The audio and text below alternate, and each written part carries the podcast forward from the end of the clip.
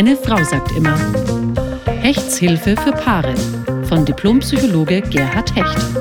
Ein Podcast der Regensburger Eltern. Meine Frau sagt immer, schau halt, dass die Jungs nicht zu viel daddeln, wenn ich alleine die beiden betreue. Bei uns ist nämlich die Medien- und Computerzeit einigermaßen streng geregelt. Es gibt Zeitkontingente für Fernsehen, iPad, Playstation, Handy und die sind knapp bemessen. Aber natürlich gibt es Ausnahmen. Vor allem, wenn ich die Jungs habe. Das liegt übrigens nicht an meinem fehlenden Betreuungsenthusiasmus. Ich will meine Jungs nicht möglichst bequem vor dem Fernseher oder dem iPad ablegen. Ich bin gerne mit ihnen zusammen. Aber ich habe irgendwie weniger Medien, Computer und Playstation Angst als die durchschnittliche Mutter in unseren Kreisen und auf jeden Fall weniger Bedenken als meine Frau. Natürlich ist zu viel Handygedaddel nicht gut, das weiß ich auch.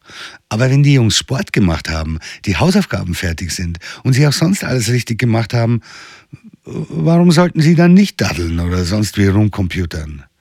Wir haben anscheinend eine gewisse analog-digital-Verschiedenheit, meine Frau und ich. Sie hat schon in der Kleinkinderzeit sehr auf natürliches Spielzeug geachtet. Gesund, natürlich, möglichst wenig behandelt, vermutlich zur Not sogar essbar. Und ja, da kann man ja nur zustimmen. Andererseits dachte ich mir auch schon mal, warum unsere Kinder mit Holz, Wolle, Leder, Filz und Papier spielen. Warum nicht mit alten Computern, Fernsehern, Eisen, Glas, Plastik oder Betonstücken und sowas. Mit modernen Materialien eben. Bei den Steinzeitmenschen spielten die Kinder doch auch mit den Dingen, aus denen die Welt bestand. Mit Faustkeilen, Fellresten, Holzstückchen und so Naturzeug eben. Warum mussten aber dann meine beiden Söhne in ihren ersten Jahren fast wie Neandertaler aufwachsen? Und warum sollen sie jetzt nicht mit dem spielen, aus dem die Welt besteht und immer mehr bestehen wird? Mit digitalem Zeug und Internet eben.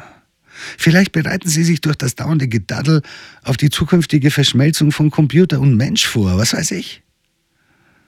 Meine Frau sagt, das ist alles Blödsinn. Es wäre medizinisch erwiesen, sie hätte vieles gelesen und mehrere andere Eltern hätten es auch schon gesagt. Zu viel Computer und wahrscheinlich Medien überhaupt sind für Kinder ungesund.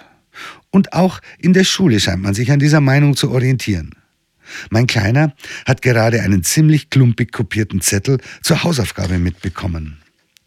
Die Hausaufgabe besteht darin, die deutschen Bundesländer auswendig zu lernen mit Hauptstädten und Wappen. Auf dem besagten Zettel sind die Wappen wirklich nur einigermaßen erkennbar.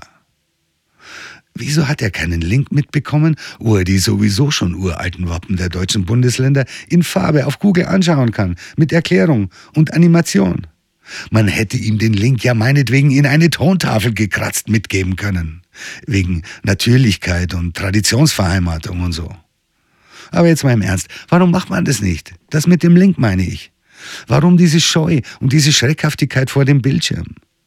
Warum haben meine Jungs in der Schule keinen Computer und warum werden die wichtigsten YouTuber-Stars nicht in der Schule besprochen? Warum ist Digitalisierung und die ganze Computerei nicht von der ersten Klasse an Unterrichtsfach? Warum lernt mein Großer immer noch die Namen der antiken griechischen Stadtstaatenkolonien, aber nicht wie man Facebook handhabt und seine Mails verschlüsselt? Ist es ein Naturgesetz, dass die Pädagogik dauernd hinterherhinkt? Warum werden im Kunstunterricht keine Skulpturen aus Elektronikschrott gebastelt? Spielerische Annäherung und Inbesitznahme, ne?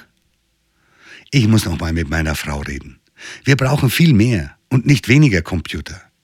Und am Wochenende zerlege ich mit den Jungs die alten Motherboards vom Speicher. Gibt's bestimmt was auf YouTube, wie man das ohne Vergiftung übersteht und was die einzelnen Teile so alles bedeuten. Und für das Zertrümmern der Gehäuse können wir ja Faustkeile benutzen. Und den Schrott sammeln wir in Omas selbstgeflochtenem Weidenkörbchen. Zur Verwendung traditioneller Werkstoffe. Alles klar? Dass wir dann hinterher drüber reden, wie es uns mit der Aktion ging, ist in einem Psychotherapeutenhaushalt sowieso selbstverständlich. Von wegen Vereinsamung vor dem Bildschirm.